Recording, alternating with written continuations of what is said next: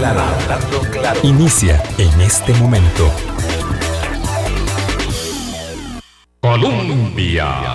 Con un país en sintonía, son las 8 en punto de la mañana. ¿Qué tal? ¿Cómo están? Muy, muy buenos días. Hoy es miércoles 19 de mayo y en atención a los pendientes de la agenda internacional que son tan significativos, tan desafiantes, tan necesarios de comprender en un mundo tan chiquito como este, hoy y mañana abordamos temas de carácter internacional. Hoy empieza la restricción vehicular eh, alterna por 12 días. Álvaro, una serie de medidas que se anunciaron ayer, de las que hablaremos el viernes a cierre de semana con una evaluación más comprensiva con el ministro de Salud, Daniel Salas. Pero bueno, yo diría, para adelantar, no sé qué te parece a vos, que el anuncio de eh, el espacio que se establece entre la primera y la segunda dosis de la vacunación con Pfizer, que se homologa con la vacunación de AstraZeneca, es lo más determinante de todo lo que se anunció ayer, porque realmente nos va a permitir acelerar el proceso de vacunación, aun cuando no lleguen la cantidad de dosis que estamos esperando, que ojalá que sí lleguen, por supuesto. Buenos días, Álvaro. Buenos días, Vilma. Buenos días a todas, a todos que están siempre con nosotros de acá a las 8 de la mañana en 98.7. Em, a ver, yo sí creo que se anunciaron muchas cosas y esto como que quedó un poco diluido. Eh, esto me parece fundamental. Esto, al finalmente, la intención es poder apurar, acelerar todo lo que se pueda con la primera dosis, que ya brinda una cobertura considerable en contra del COVID-19. Obviamente, lo ideal es que todos completemos eventualmente la segunda dosis, el esquema completo, pero por lo menos correr con esta primer, eh, con este primer blindaje, digamos, no es un blindaje, digamos, pero sí esta primera protección eh, de, eh, ante el COVID para que se acelere en el grupo 2, que va bastante avanzado, bastante. y pronto el grupo 3, que implica rango de edad que está siendo muy afectado actualmente por por, los, por las infecciones y, por las, y, que, se está hospitalizando y que están también muriendo más personas menores de 58, de 58 años. Ojo que el grupo 2, Álvaro, ojo que el grupo 2 se mantiene con la vacunación a los 21 días. Correcto. ¿Verdad? Eh, solamente para grupo 3, 4 eh, que se adelanta, eh, hay, hay varios casos que se adelantan, ¿verdad? o varios grupos que se adelantan al 3, que se van a, a, homologar con el 3, sí van a tener las 12 semanas, pero para los del grupo 2 que están en fila como nuestro invitado, el doctor Carlos Murillo. Eh, van a, tener siempre los 21 días. En todo caso, cuando uno llega al centro de vacunación, esto es muy ordenado, eh, ahí mismo con el canetcito le ponen la fecha de la segunda vacuna. Entonces no hay que hacerse, no hay que hacerse eh, enredos. Lo que es importante es que ese anuncio, junto con el anuncio de eh, que el gobierno da aval al ingreso de la vacuna china, porque este era muy importante, la precalificación de la Organización Mundial de la Salud a una de las dos vacunas chinas, eh, a mí se me enreda Sinovac y Sinopharm, Sinopharm, Sinopharm entre esa precalificación de la OMS es determinante como eh, habíamos establecido también con las calificaciones de FDA y EMA de Europa, para que eh, se eh, pueda eh, pedir el ingreso de la vacuna. Ya las negociaciones iban en proceso, porque como decía el embajador Fernando Yorca en Washington, pues estas cosas es que no se van contando el día a día, pero ya las negociaciones venían, siendo uno de los aliados estratégicos en América Latina, Costa Rica, para Chile y teniendo, para China, perdón, y teniendo tantas determinantes en común, lo cierto es que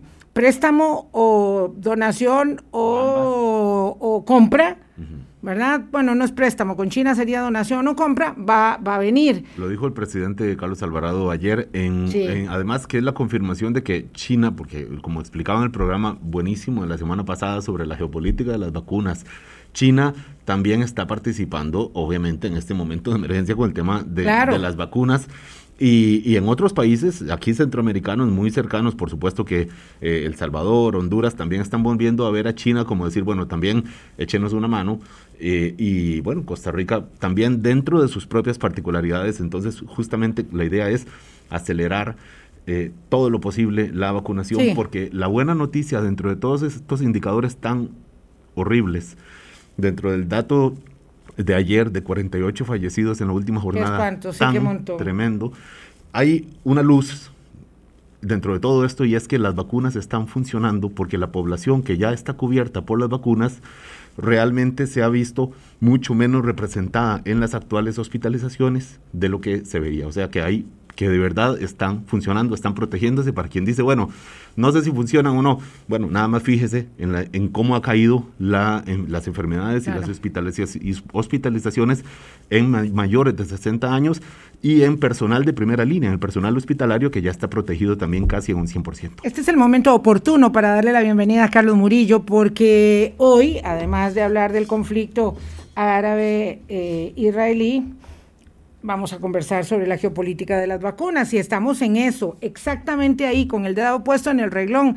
Después volvemos hacia el final del programa otra vez con el tema, pero Carlos, yo quisiera una primera acercamiento tuyo a estas negociaciones diplomáticas que tiene el país, que son las que tienen todos los países con Rusia, China y Estados Unidos. También esperando que Estados Unidos diga algo en concreto, que no lo ha dicho todavía, respecto de cómo va a canalizar la donación de sus 80 millones de dosis de vacunas que anunció esta semana el presidente Biden. Buenos días, Carlos. Gracias por acompañarnos.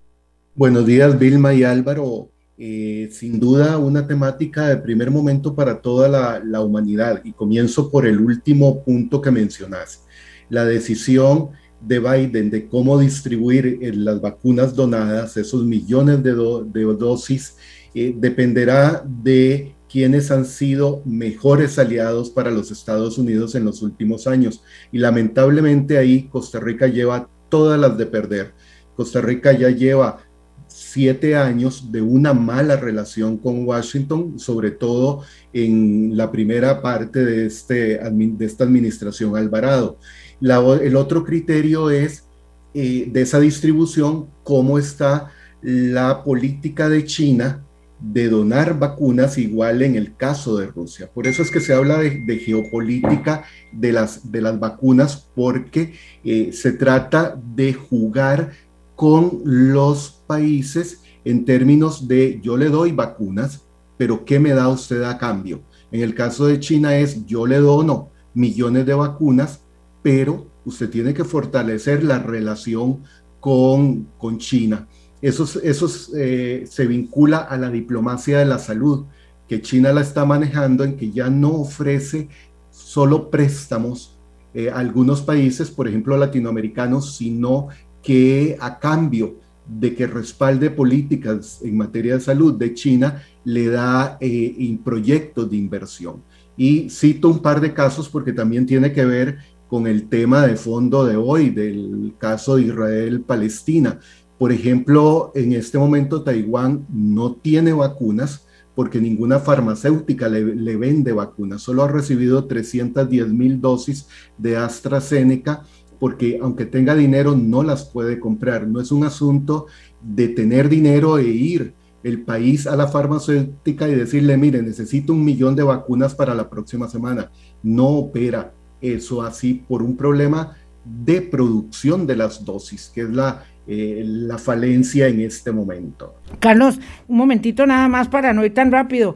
Eh, acuñaste ya dos eh, eh, términos súper importantes de los que nos vamos a hacer, digamos, cotidianamente los ciudadanos, la opinión pública, entre el repertorio del diccionario, geopolítica de las vacunas y diplomacia de la salud. Pero antes me quedé con la duda, y Álvaro igual, de cómo es eso de que tenemos varios años de tener malas relaciones porque nosotros nos sentimos en buena relación con Estados Unidos, aunque por supuesto, como le dije yo la semana pasada al doctor Yorca, yo no tengo ninguna duda que Colombia va a ser el primer beneficiario o uno de los primeros beneficiarios de, la, de las vacunas de, de los Estados Unidos. este eh, eh, si es que se decide donar vía países, porque todavía no sabemos si las va a entregar todas a COVAX. ¿No será que la mala relación era con el gobierno de Trump y ahora pues ya con el Partido Demócrata? De ya, cualquiera se, siente en disposición anímica de llevarse mejor. Álvaro, eh, buen punto. Sí, la relación con Trump no era buena, pero hasta el momento, después de varios meses de haber asumido el presidente Biden, no ha habido una, una conversación, una llamada telefónica entre Biden y Alvarado, cuando eso en administraciones anteriores era casi automático. Era una de las primeras llamadas hacia América Latina, después de, por supuesto, los socios principales como son México, Colombia, eh, Brasil, Argentina, eh, pero en, en, el caso de Costa Rica, la preferencia durante la administración Alvarado hacia, ha sido hacia China. La influencia de la embajada china es más en casa presidencial que a través de la Cancillería. Por eso es que eh, en términos diplomáticos las relaciones están bien, pero no es el mejor momento de las relaciones Costa Rica-Estados Unidos a lo largo de la historia. Sí, eso a mí me da la impresión de que implica que también nosotros hemos perdido una enorme eh, capacidad, digamos, eh, y además, ¿cuál interés? ¿Qué interés geopolítico tiene Costa Rica en el contexto de los desafíos del Triángulo Norte, por ejemplo, de México?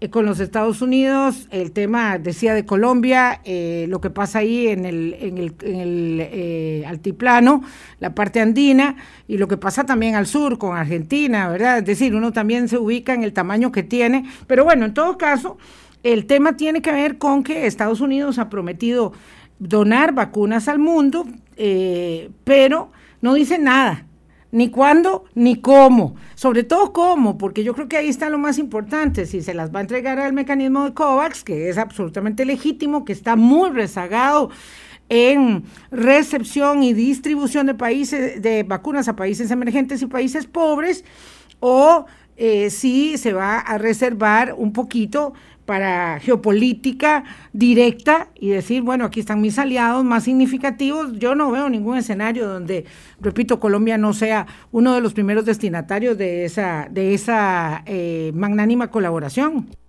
Sí, por, por supuesto, Vilma. O sea, hay países en América Latina que, que están de primeros en esa lista, eh, dirían en inglés el top, eh, ni siquiera el top 10, el, el top 5, o sea, cinco países que son claves en América Latina para los intereses de Estados Unidos. Ahora, eh, decías, ¿qué importancia tiene Costa Rica en geopolítica para los Estados Unidos? definitivamente somos un país muy pequeño y tenemos de vecino al sur un país que sí tiene un gran valor geopolítico para los Estados Unidos, que es Panamá, por el canal. Sin embargo, en relaciones internacionales hay un problema para las superpotencias.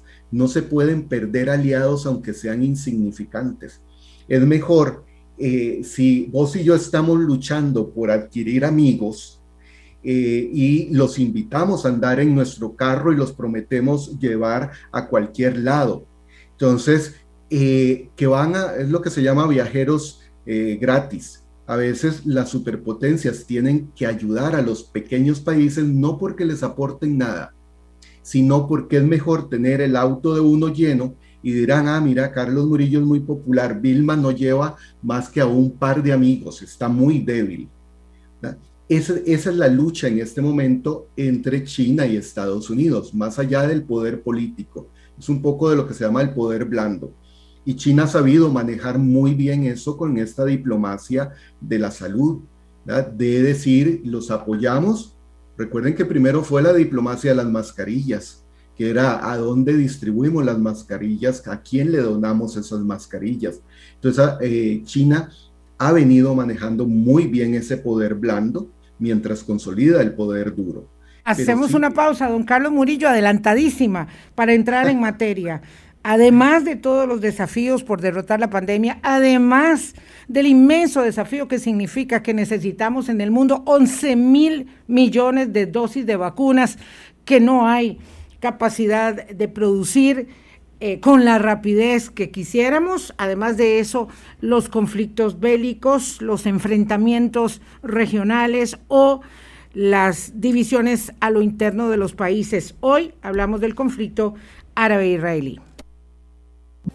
Colombia. Con un país en sintonía, 8.17 minutos de la mañana. Eh, don Carlos Murillo nos acompaña, aquí amigo del programa, analista internacional. Eh, don Carlos, viendo el conflicto árabe-israelí. Bueno, imagínense, es un, es, es, un conflicto de, de, toda la vida que lleva como mínimo 70 años desde que Israel existe. Antes, pues eh, todo eh, no, se podía llamar así hasta que ya Israel existe en 1948 y llevamos 70 años de conflicto árabe-israelí y este ciclo de escaladas, de violencia, de muerte, de intentos de pacificación o de aparentes intentos de, pacificación, pero la pregunta que muchos de nuestros radioescuchas y nosotros mismos nos hacemos, don Carlos Murillo, es ¿y ahora qué pasó? ¿Qué pasó que después del 2014 la cosa estaba más relativamente tranquila o más aparentemente tranquila y ahora, mayo 2021, eh, pandemia en activo, bueno, Israel obviamente con sus particularidades y sus ventajas en relación con otros países y de repente esta escalada de violencia. ¿Qué pasó ahora, don Carlos Murillo? Por supuesto, eh, en este conflicto eh, son muchos los factores que intervienen, es una lista muy larga, pero de esa lista hay dos cosas puntuales que provocaron el estallido de esta nueva fase de lluvia de misiles. Las dos anteriores fueron en 2012 y 2014. En este momento, una de las razones eh, es de política doméstica israelí. Eh, jamás sabe que la Autoridad Nacional Palestina, con Mahmoud Abbas a la cabeza, que es que la que gobierna en Cisjordania, está muy débil. Abbas solo tiene una tabla de salvación y no es la mejor tabla. Se llama Casa Blanca. O sea, el presidente Biden es la tabla de, salvación de Mahmoud Abbas para mantenerse en el poder. Jamás ha entendido que necesita liquidar al, al gobierno de la Autoridad Nacional Palestina para convertirse ya no solo en el gobernante de Gaza, sino también en el gobernante de eh, Palestina, eh, perdón, de, la, de Cisjordania y por ende ser eh, el gobierno de Palestina. El otro factor que desencadena esta nueva lluvia de misiles es el acercamiento entre Israel y los países árabes. O sea, en este momento Israel tiene una prioridad hacia eh, la consolidar las relaciones con los países árabes. Prueba de ello es que Qatar y Egipto están tratando de mediar para acabar con esta eh, tercera lluvia de misiles eh, y sin embargo los palestinos no se sienten totalmente acuerpados por los países árabes. Entonces también necesitan exhibir el poder militar Hamas y el poder militar de Hamas desde el 2014 a hoy ha y subido increíblemente. Y te pongo un solo dato para no extender mi intervención, eh, Álvaro. Hubo en la semana pasada, en cinco minutos, 137 misiles disparados desde Gaza que alcanzaron posiciones en Israel. O sea, la capacidad de fuego que tiene Hamas en este momento es muy superior a la de eh, a la que tenía en el 2014. Y termino porque hay un aliado de Hamas más poderoso todavía que es Hezbollah en el sur del Líbano. Eh, vamos a ver, solamente me voy a, devolver un momento para que todos vayamos quedando claro porque esto es muy complicado. Cuando hablas de política doméstica, me parece que haces referencia al tema de la política doméstica palestina, Palestina. Ok, bien. Política doméstica palestina implica que el gobierno oficialmente de Palestina es el gobierno que está en Cisjordania, digamos que en la zona de Belén, para que se ubique cualquiera que, que, se pueda ubicar en esa realidad, que es eh, el gobierno del presidente Mahmoud Abbas. Ok, y en la zona de la franja de Gaza, donde se producen los enfrentamientos hace 10 días ya, el que gobierna es el grupo irregular Hamas y la yihad islámica, pero Hamas, digamos, es el que tiene el poder. Y Hamas quiere, eh, digamos, terminar de derrocar el debilitado gobierno del el presidente Abbas de lo que en su día conocimos como la Organización de la Liberación para la Liberación de Palestina. Ese sería un elemento. Y el otro es el acercamiento entre israelíes eh, y los países árabes, según planteas. De modo que si iban caminando unos israelíes y gritaban muerte a los árabes, si de pronto dijeron que los palestinos no podían entrar a, al Aqsa, digamos, a este lugar sagrado que está en Jerusalén, esos son, digamos, detalles que, son accesorios a lo que detona este conflicto. Sí, correcto, eso es lo cotidiano. La, disputa por lo que Israel llama el monte del templo en, Jerusalén y los eh, palestinos y musulmanes llaman la esplanada de las mezquitas, eh, es un asunto que contribuye a crear el momento propicio para explotar los verdaderos factores de fondo. O sea, no son las causas verdaderas, porque este tipo de enfrentamientos son cotidianos. Es lo que ocurrió entre el 2014 y el 2021, enfrentamientos pequeños, pero que no condujeron a una nueva lluvia de misiles o a un enfrentamiento. El problema del conflicto árabe-israelí y del conflicto israelí-palestino es que tiene dinámicas particulares permanentes sea, que, no es que porque hoy no dispararon un misil, el asunto eh, ya se resolvió. No, es un conflicto que no se va a resolver, no tiene solución. Lo que Así es, ahora, ahorita llegamos ahí. Este es un conflicto de tierras o de religión. De tierras, de religión, de identidad, de política, eh, de juego geopolítico por la zona donde está ubicado y entonces aquí se meten en el juego actores externos, eh, incluido eh, eh, Turquía que anunció ayer que no volverá al esquema occidental que mantenía con la Unión Europea. No, y eso que tiene que ver con los disparos entre Gaza e, Israel, mucho porque altera la relación de poder en el Medio Oriente en esa construcción de aliados que hablábamos antes, en donde vos te querías llevar unos cuantos aliados y yo también quiero llevarme aliados y, hay que ver quién ofrece más. Don Carlos Murillo, eh, usted como eh, analista internacional mencionaba ahora la particularidad del contexto político interno en Palestina, doméstico. ¿Ocurre también algo parecido en Israel? ¿Hay una particularidad eh, interna política? Que la hace propensa o que propicia este enfrentamiento con, con Hamas. Sí, recordemos que Israel no ha podido eh, establecer un gobierno que sea duradero, ni siquiera en el corto plazo, menos un, gobierno eh, a mediano o largo plazo. Si bien eh, el actual gobierno está, es temporal mientras logran constituir un nuevo gobierno de coalición, porque lamentablemente el, gobierno del, primer ministro no, no tiene la fuerza suficiente. Entonces, también este tipo de situaciones hace que los gobiernos aprovechen una coyuntura como la disputa en la explanada de las mezquitas para atraer el sentimiento nacional, el, sobre todo nacionalista, y decir, ah, tenemos que apoyar al, gobierno en el poder, aunque sea interino en Israel, porque nos defiende con la famosa, el famoso escudo cúpula de hierro, que no se sabe cuánto tiempo más va a soportar eh, repeler los ataques desde Gaza. Esto es una especie como un domo, ¿verdad? Este, eh, que, que, tiene la capacidad para repeler los ataques eh, que lanza Hamas desde desde la franja de Gaza al territorio israelí.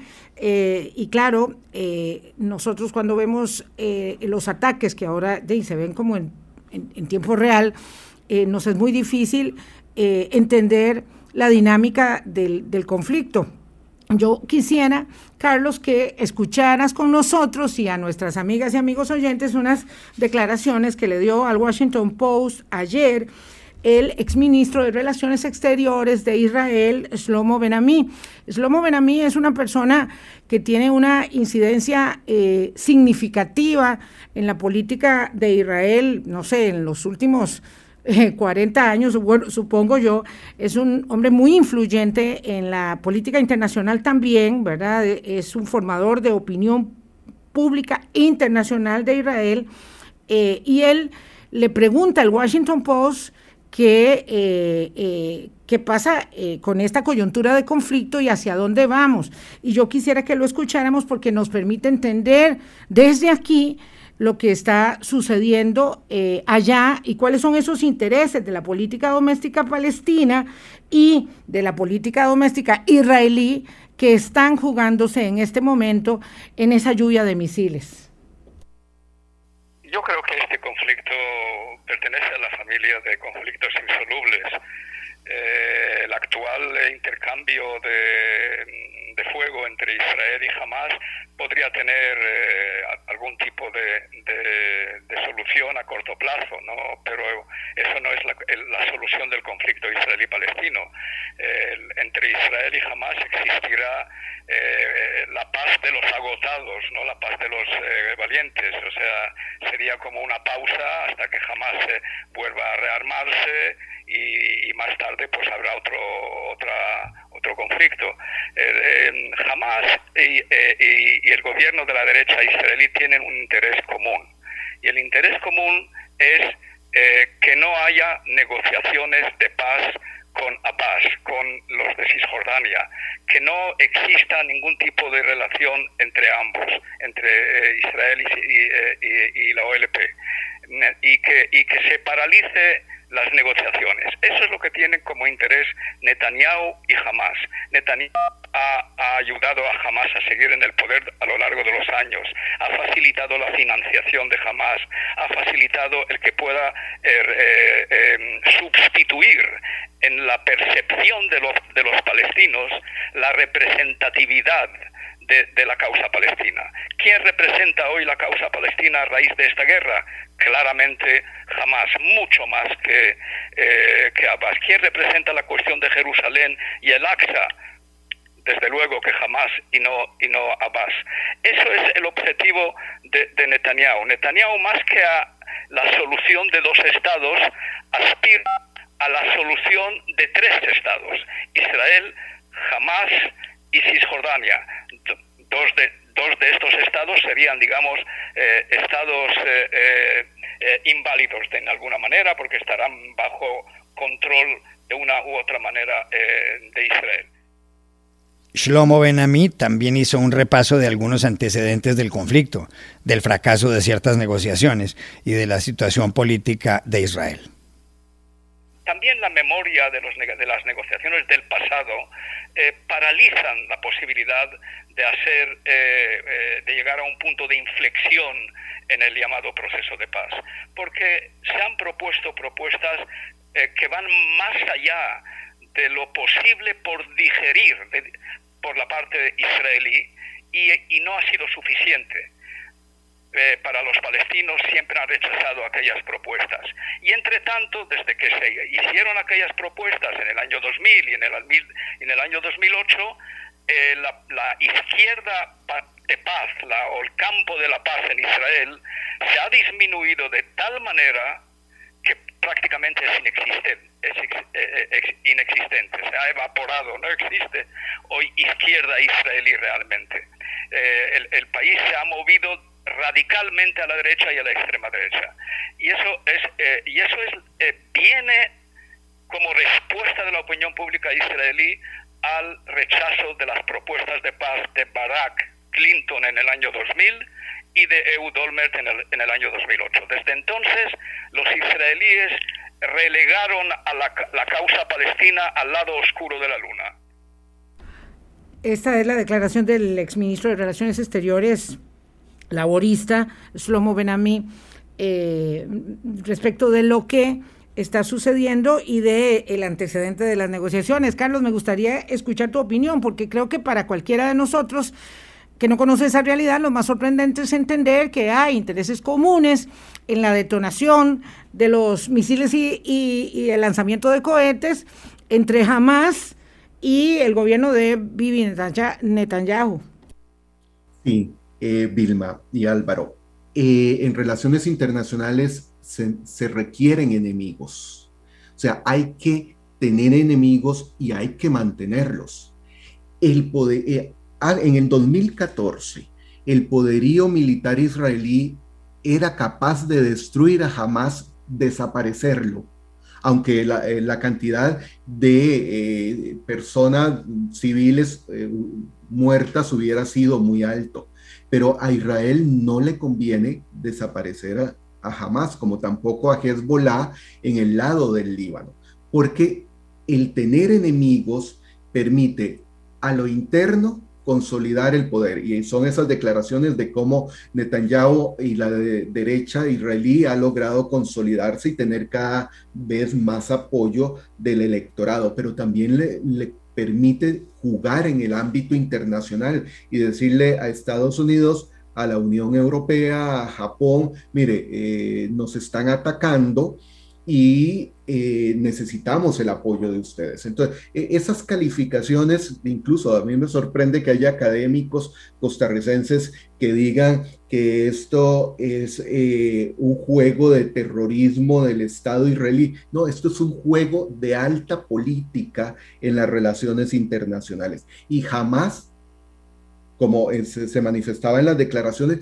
necesita a Netanyahu porque si, no si tuviera un gobierno de centro izquierda en Israel, la, situación hubiera sido muy distinta. Y termino con dos puntos. ¿Qué es lo que pretende la mediación de Qatar y Egipto? Es lo que se llama en inglés quiet, for quiet. Es decir, ya, dejen de disparar y usted oculte sus muertos, usted oculte sus muertos y ya, no eh, olvídense, esto fue ahí un malentendido.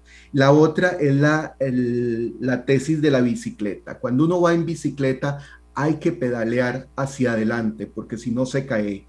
Entonces el conflicto no, no se puede resolver nunca, se requiere administrar, o sea, pedalea hacia adelante y ahí nos vamos acomodando sobre la marcha hasta la próxima lluvia de misiles eh, por esos factores internos.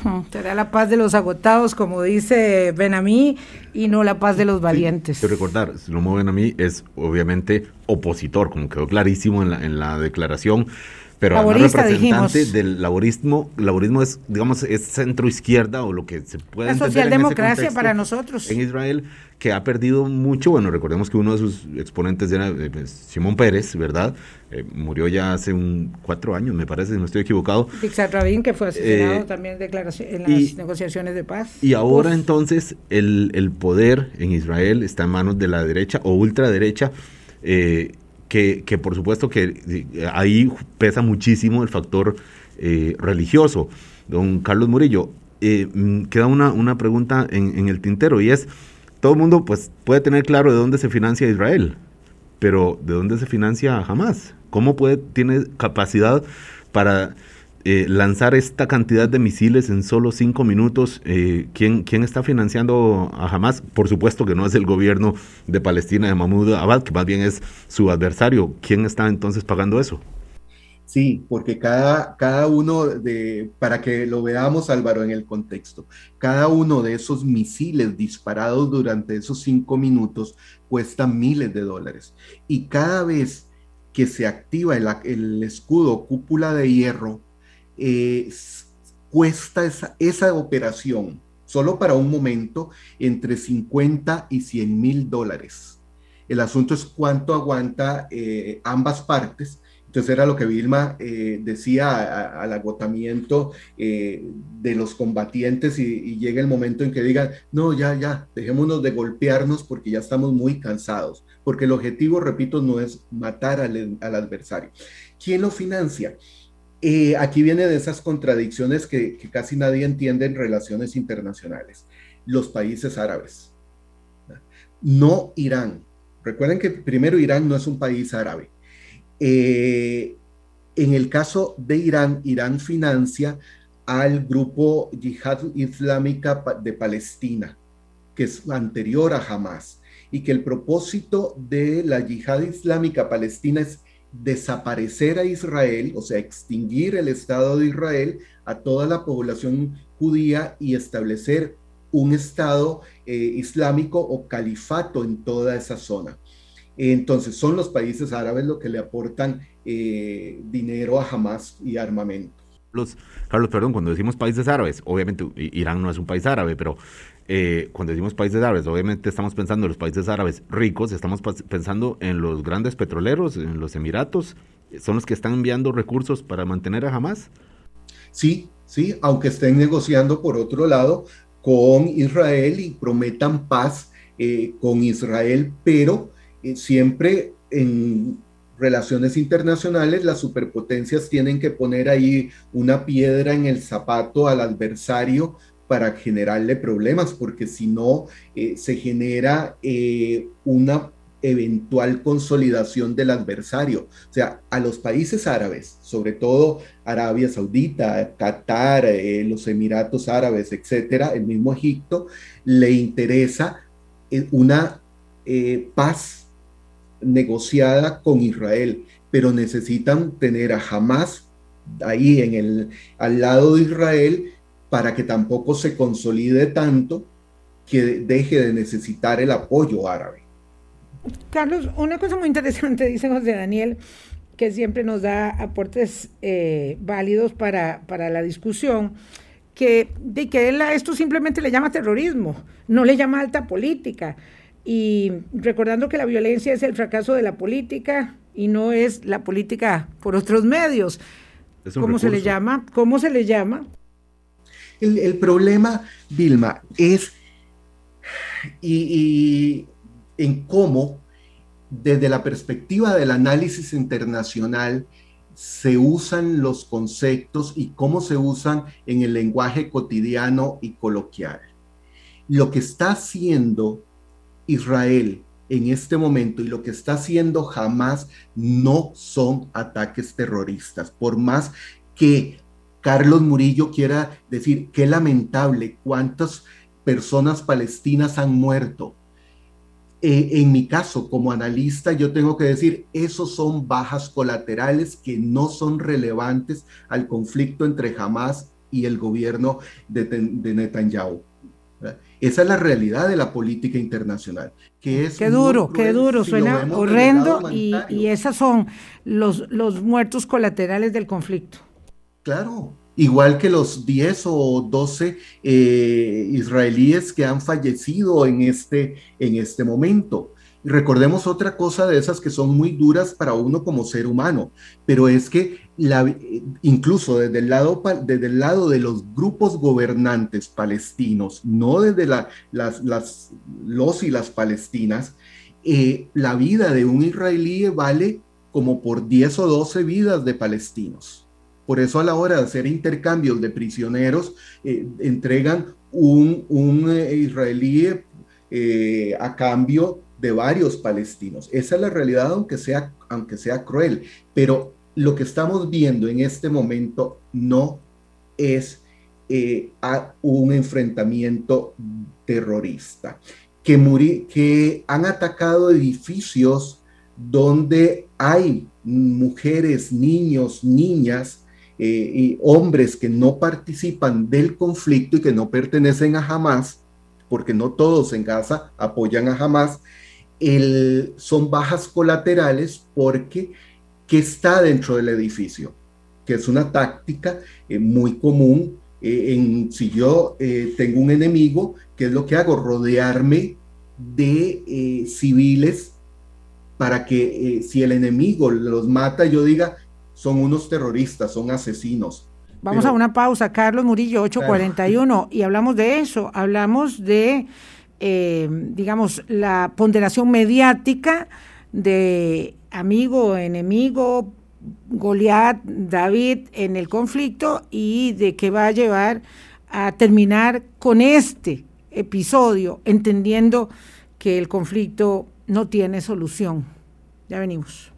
Con un país en sintonía 843. Mm, Carlos Murillo, este eh, es un ejercicio que por supuesto ni queriendo puede ser eh, exhaustivo en cuanto a algo tan complejo como el conflicto árabe eh, bueno, perdón, Israel-Palestina, para situarlo, pero además tiene una enorme complejidad. Es como cuando uno habla de la oposición política o como cuando uno habla eh, no sé, de un gobierno de coalición, no son asuntos homogéneos. Entonces, cuando se habla de la cuestión palestina, desde, desde, la, desde la mirada nuestra, la gente dice, pobres los palestinos que están avasallados por los israelíes. Ahora estamos entendiendo o debemos entender que no hay tal cosa como una unidad palestina, ¿verdad? Pero en todo caso, ello implica que habida cuenta del poderío que tiene Israel y que nadie lo está equiparando con el poderío que tiene hoy jamás, eh, militar, eh, la guerra mediática, los israelíes siempre se quejan de que la van perdiendo, ¿verdad? Porque tienen la bota opresora eh, desde la perspectiva de quienes defienden una ah, causa palestina que es legítima, evidentemente, y que tiene que ver con la existencia a ese Estado, aunque jamás pretenda terminar de aniquilar al gobierno eh, palestino de Mahmoud Abbas. Irma, eh, en, esto hay un factor, y lo mencionabas antes de ir al corte, es toda la parte mediática, que ahora es mucho más relevante porque eh, las personas recibimos la información directamente de las fuentes. Si yo quiero estar al tanto, ¿qué es lo que tengo que hacer? Suscribirme a, los medios de Hamas suscribirme a los medios del gobierno israelí, de Hezbollah, del, de Irán, etcétera, y, ser bombardeado segundo a segundo por mucha información. El, el asunto es cómo realmente los sistemas de inteligencia analizan esa información. Y de nuevo, ese punto problemático en la parte humanitaria los civiles no son relevantes en el análisis, excepto cuando son eh, potenciales soldados o combatientes. Pero veamos, eh, de, manejo inmediático, que es importante. Eh, se supone que en este momento jamás aún tiene un arsenal de misiles entre toda la gama que tiene de unos 10.000 misiles más allá de todos los que ha disparado en los últimos 10 días.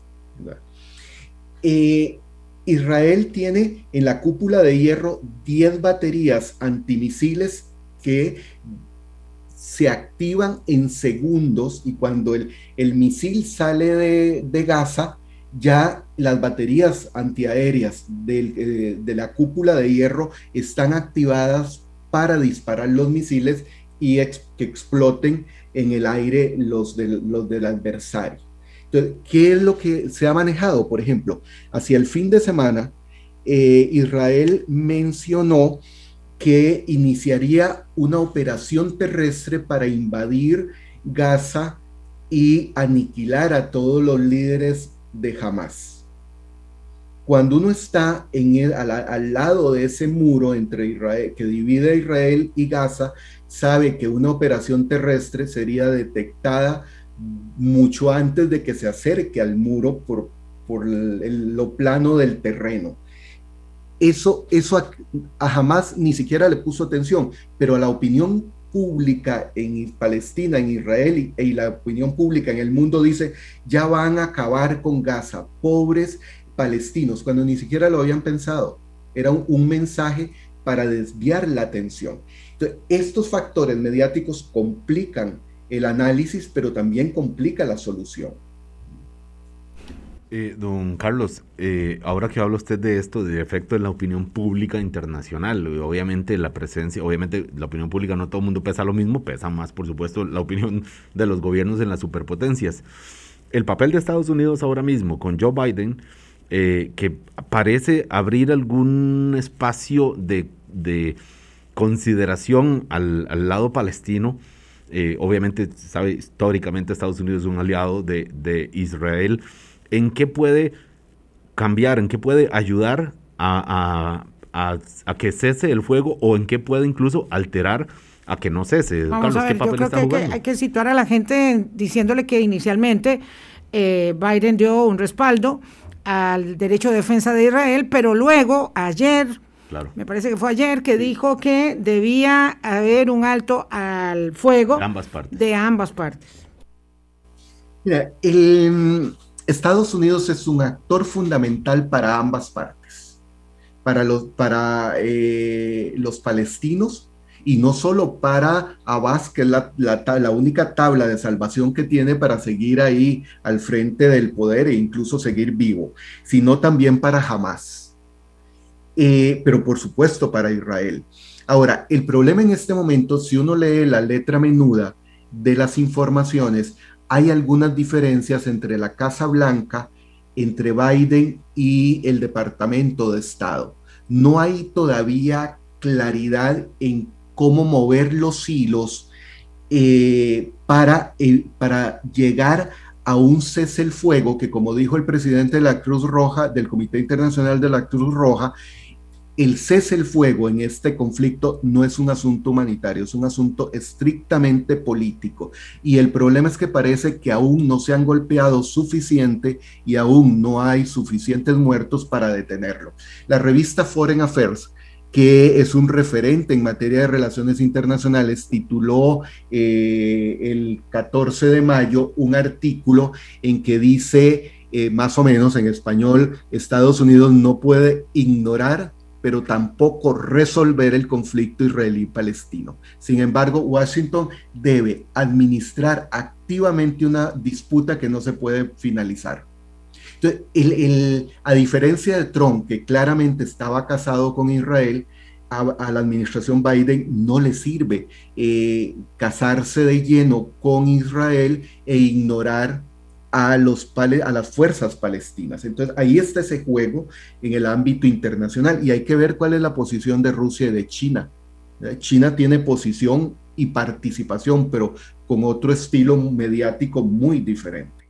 Sí, que el cese al fuego es político y no humanitario se puede entender claramente cuando eh, ingresan los eh, convoys con ayuda eh, humanitaria, o sea, con, con, alimentos y medicamentos, básicamente. Eh, y para terminar con lo que empezamos, um, parece que no es el momento de cerrar el conflicto, eso dijo Netanyahu, hasta que no terminen, mm, digamos, de hacer una exposición clara del dominio que sigue teniendo en eh, la región y para los otros países de la región, eh, Israel. Eso es lo que, lo que se entendería. Y lo último que quería preguntarte, Carlos, para estos tres minutos y medio que te quedan, es eh, mm, qué tiene que ver el tema de las vacunas de la inmunidad de rebaño que tiene ya todo Israel y la insuficiencia que evidentemente acusa eh, las regiones palestinas. Claro, es, eh, Vilma, es un factor fundamental por una razón. Se estima, y aquí no hay eh, cálculos certeros, se estima que en, esa región del mundo hay alrededor de 13 millones de palestinos. 7 millones distribuidos entre Gaza y Cisjordania. Otros varios millones en, eh, en, territorio israelí, incluso en comunidades eh, colectivas, es decir, comunidad, barrios en donde hay eh, israelíes y palestinos y coexisten y que ya hay en algunos enfrentamientos. Y que están protestando por el conflicto. Exactamente, porque son a los que más les afecta. Igual aquellos que cruzan, por ejemplo, diariamente de Ramala en Cisjordania a territorio israelí para trabajar y que en este momento no están trabajando por el conflicto, pero también por la pandemia. Entonces, eh, ¿por qué hablar de geopolítica de las vacunas en este caso? Porque Israel es uno de los países que tiene una tasa de vacunación de las más altas en el mundo en este momento para sus ciudadanos. Pero recordemos que el problema, y era un poco lo que ustedes dos mencionaban al inicio del, del, programa, si bien ha bajado la cantidad de personas contagiadas de cierto grupo etario, porque son quienes más están vacunados y vacunadas, lo cierto es que eh, si la cantidad del virus en el ambiente es muy grande, aún con una vacuna, uno se puede contagiar, aunque no será tan terrible la enfermedad entonces, ¿a dónde viene la geopolítica en este caso? Que no hay vacunas para la población palestina. E esto es incluso una medida de presión que podría llegar a la mesa cuando las dos partes decidan sentarse a decir, ya, ya nos golpeamos bastante, paremos esto. ¿Qué le prometo? Le prometo tantos millones de dosis de, vacunas contra eh, el coronavirus para la población palestina. ¿Okay? Porque me preocupa, en el fondo no es un acto caritativo, no, por supuesto, porque además Israel no produce vacunas. Israel compró vacunas, eh, todas las que compró se las compró a Pfizer.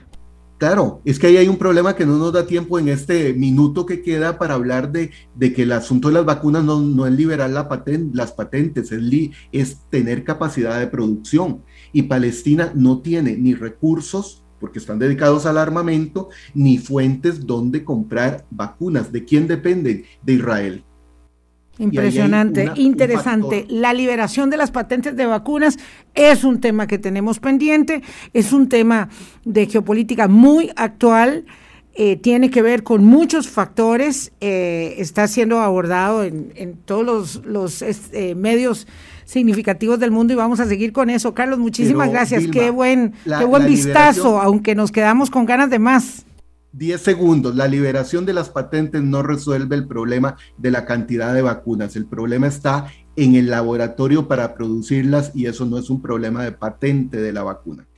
Claro, porque una cosa es la liberación de la patente y otra cosa es la tecnología y los insumos necesarios para poder hacer las vacunas. Un abrazo, Carlos.